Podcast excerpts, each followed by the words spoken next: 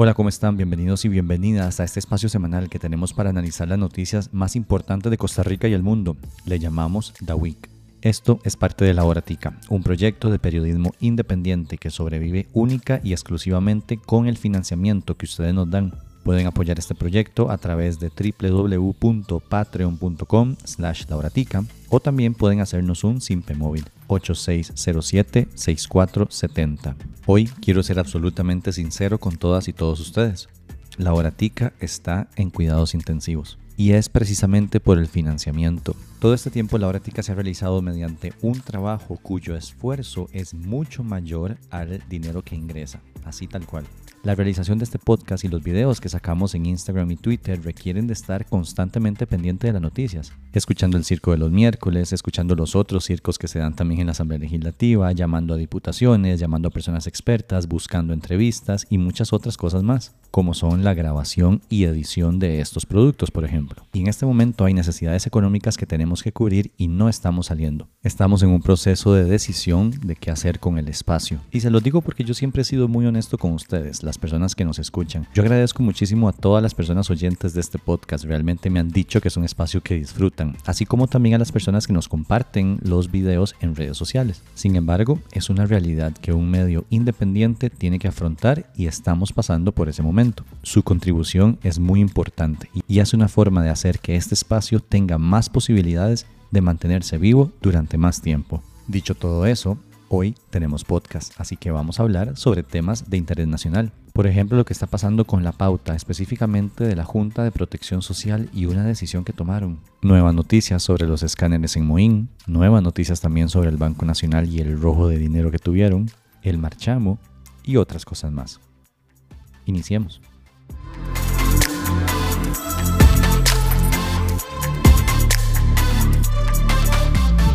¿Se acuerdan que les conté que se perdió un menudillo en el Banco Nacional? Resulta que el jefe del área de numerario de ese banco se pensionó un día después de que se detectara el faltante de los 3 mil millones de colones de sus bóvedas. Para nada sospechoso. ¿ah? La información fue publicada por ameliarueda.com. Dice el medio que el banco confirmó la detección de una diferencia en un arqueo sorpresa que hicieron en el área de numerario el pasado 3 de octubre y el 4 de ese mes el jefe se acogió a su jubilación. no se sorprendan si ese señor aparece en Suiza y luego viene 10 años después a comerse un tamalito y ser candidato presidencial. El banco denunció penalmente y suspendió como medida cautelar a cinco trabajadores de esa área de numerario como sospechosos de participar en el robo.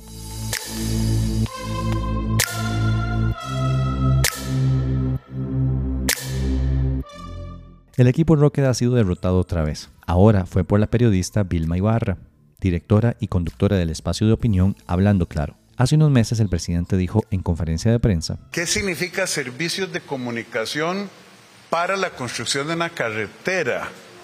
¿Qué van a decir? La mejor carretera del mundo, mire qué bonita, hacer anuncios comerciales.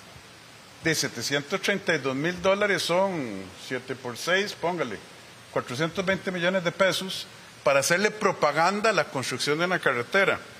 Y sí, sepan que hay eh, una persona comunicadora muy conocida que cobraba montos extraordinarios, estamos construyendo el caso, y sí, parece que con recursos públicos, ahí sí están los medios calladitos, se compraba anunciando, estamos construyendo una carretera, el beneplácito de algunos medios de prensa. ¿Y quiénes recibieron esa plata? Manténganse sintonizados. Y usted, señora, que sabe, sepa que estamos buscando. Pueblo de Costa Rica, nosotros sí les estamos hablando claro. Luego, la ola de trolls que controla este gobierno empezaron a tirarle a Vilma y su programa en redes sociales. Era obvio que Chávez se refería a ella. El tema es que las declaraciones del presidente se basaron en un documento de auditoría del Consejo Nacional de Vialidad, el CONAVI. Sin embargo, cuando la periodista pidió ese informe, la institución lo declaró confidencial. Qué fácil, ¿no? Tirar una acusación cuya única prueba resulta declarada confidencial por la parte acusadora.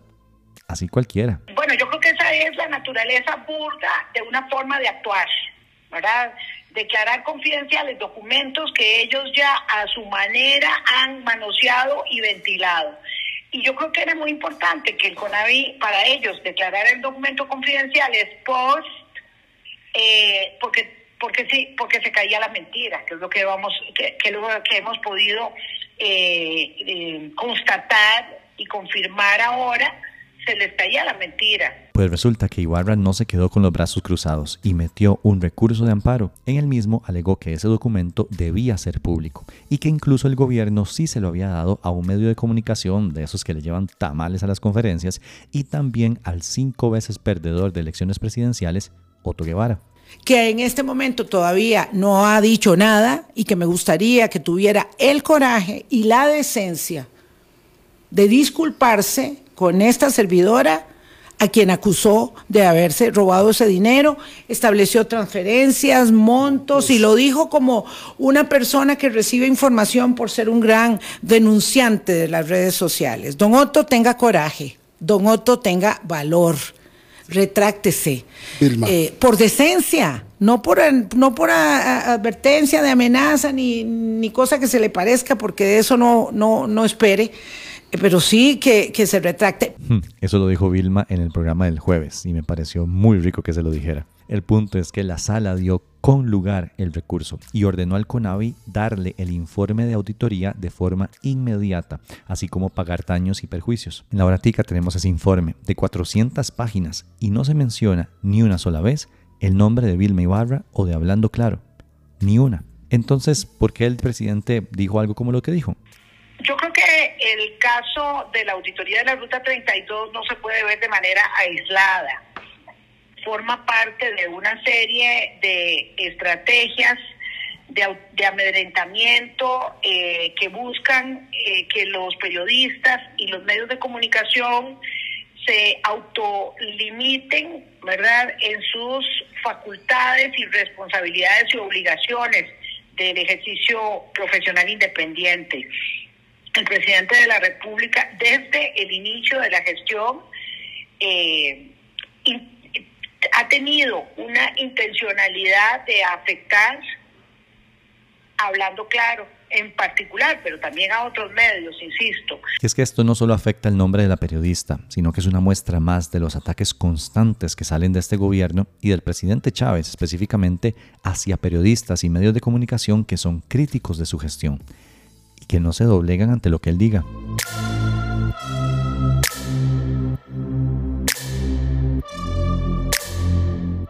La Junta de Protección Social, para hacer el bien, Para muchos es simplemente la gente que vende el gordo navideño con el que algunos, como yo, soñamos ridículamente con pegarnos el premio mayor de miles de millones de colones, aunque solo compremos dos pedacitos en la feria de la Villa Olímpica desamparados un día antes del sorteo. Sin embargo, es mucho más que eso.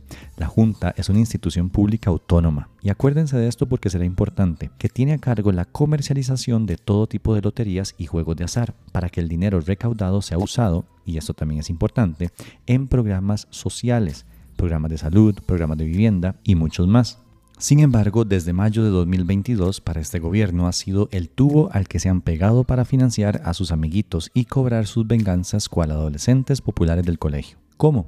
Primero, con el dinero de la pauta. Eso lo explicamos en el episodio pasado, así que les invito a escucharlo. En términos resumidos, la Junta le da su dinero para pauta publicitaria a la agencia del CINART, misma que toma ese dinero y se lo da a medios de comunicación lamebotas del gobierno y también a asesores personales del presidente, como Cristian Bulgarelli. Pero la nueva forma de la cual nos dimos cuenta esta semana es a través de la rueda de la fortuna. Y si usted no tiene idea de qué es eso, pregúntele a su tío Rogelio. La Rueda de la Fortuna es uno de los juegos de azar que lleva a cabo la Junta, en donde la gente puede ganar premios por medio de las raspaditas que compren. Este es un programa que se transmite por televisión. Resulta que según publicó La Nación, y luego pudo comprobar este medio, actas de la Junta Directiva de la Junta de Protección Social revelan que ese organismo tomó la decisión de quitarle el contrato de transmisión a Teletica para dárselo, adivinen, al CINART. Esto a pesar de saber que esa movida implicaría una reducción en el rating, porque aceptémoslo, ¿quién putas ve CINART por amor a Cristo? Y con la baja del rating, una baja en las compras de las raspaditas. Usted fue a casa presidencial a reunirse con el señor presidente y le explicaron las razones técnicas de por qué era importante que la rueda se quedara en, en Canal 7 y no a CINART. ¿Usted me puede decir cuál fue la reacción del presidente de la República? En ese caso se le explicó y nos indicó que, que la posición era pues trasladarse al SINAR justamente por un tema de buscar oportunidades mejores para la institución. Pero ustedes le explicaron que eso no significaba mejores oportunidades para la institución.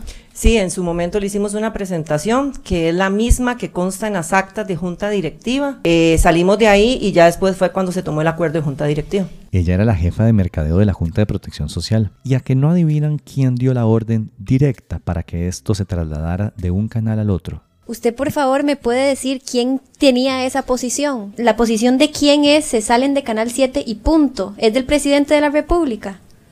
La posición fue de presidencia. ¿Del presidente? Ella es Esmeralda Britton, presidenta de la Junta de Protección Social. En el acta 37-2023 de la Junta se evidencia un debate entre la presidenta de la institución y la jefa de mercadeo, Evelyn Blanco, quien presentó un informe técnico en el que tiraba estadísticas y todo para mostrar que la decisión de pasarlo de Teletica al CINART iba a costar más dinero y disminuir las ventas. Esta decisión tiene muchos problemas y muchos peligros, pero el más triste para mí es que el dinero que se recoge con la venta de raspaditas va directamente a ayudar personas en cuidados paliativos, así como a financiar bonos de vivienda. Va a ayudar a gente en condiciones vulnerables gente que necesita esa ayuda del Estado. El berrinche del presidente contra Canal 7, con la complacencia de la presidenta y junta directiva de la Junta de Protección Social, le cuestan al país dinero que se invierte en cuidados paliativos, subsidios de vivienda. La inmadurez nos está saliendo muy cara.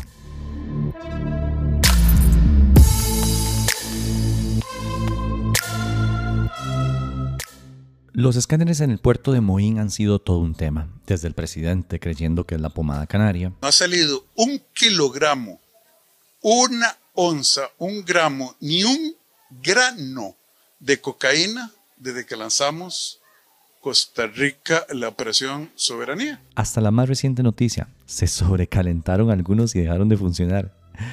Ay, madre, en serio, este país es como Plaza Sésamo. Resulta que una sobrecarga eléctrica y luego un sobrecalentamiento provocaron que los sistemas se cayeran y dejaran de funcionar desde el 31 de octubre. y tras de eso pasa en Halloween. Esta sobrecarga es como la que sucede eh, ordinariamente en los hogares cuando eh, de pronto hay talleres o este tipo eh, de actividades que genera el consumo de altos volúmenes de electricidad y que afecta la, periferia. Bueno, algo semejante fue lo que se dio en el escenario de los escáneres con el flujo eléctrico. Entonces tuvimos justamente este incidente que empezó a darse desde las 2 de la tarde, fue corregido antes de la medianoche. Ese era el ministro de Seguridad Mario Zamora. El tema es relevante porque todo el asunto de la exportación de droga desde Costa Rica y el narcotráfico en el país han sido noticia en las últimas semanas. Fue hace poco que un medio mexicano publicó que este gobierno negoció con narcotraficantes el dejar que estos grupos criminales continuaran lo suyo con libertad a cambio de bajar la violencia. Claramente la violencia no ha bajado porque tenemos un récord de homicidios en este país. El presidente y las autoridades del Ejecutivo muestran públicamente una supuesta lucha contra grupos narco, pero no se ven en el país acciones concretas con resultados medibles que demuestren que verdaderamente están haciendo algo. Luego de que Chávez dijera que ni un gramo ha salido por el puerto de Moín desde la instalación de los escáneres, han sido por lo menos tres los cargamentos encontrados en Europa con muchos kilos de cocaína en contenedores provenientes de Costa Rica. Y, casualmente, los escáneres empiezan a fallar. Acá le mantendremos el pulso a este tema porque se las trae.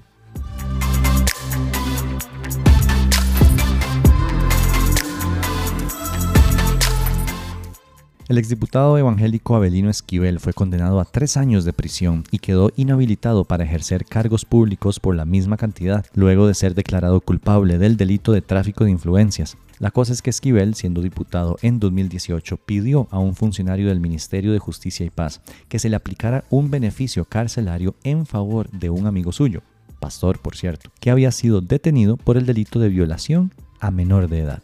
Qué clase de sinvergüenza por amor a todo. Esquivel también fue condenado a pagar la cuecha de suma de 5 millones de colones al Estado por el daño hecho. Como la condena no es mayor a 3 años de prisión, el exdiputado no irá a la cárcel, sino que tendrá el beneficio de ejecución condicional de la pena.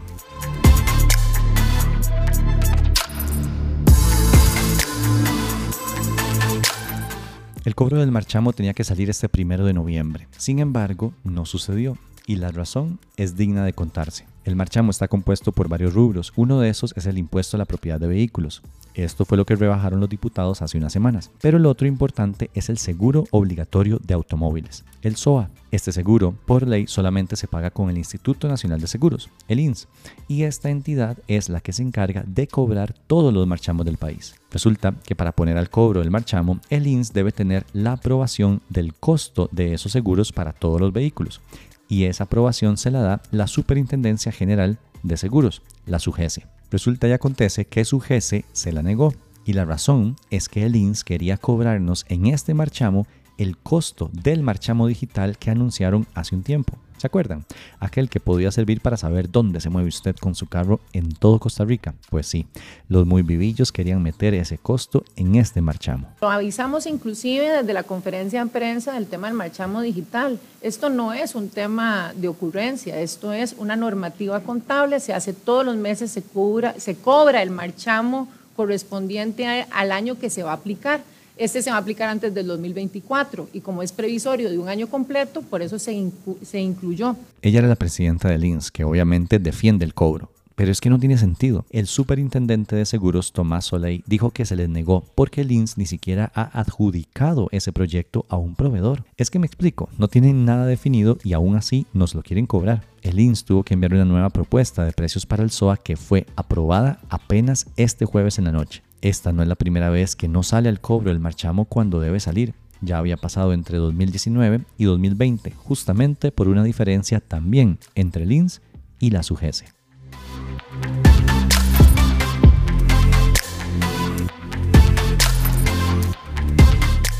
Esto fue un resumen de las cosas más importantes que sucedieron del 30 de octubre al 3 de noviembre en Costa Rica. Recuerden que pueden compartir todo nuestro contenido en redes sociales, arroba la horatica, y también pueden compartir este podcast con amigos o familiares para que más gente lo escuche. Pero lo más importante es su financiamiento. Pueden hacerlo a través de www.patreon.com slash lauratica o también pueden hacernos un simple móvil 8607 6470.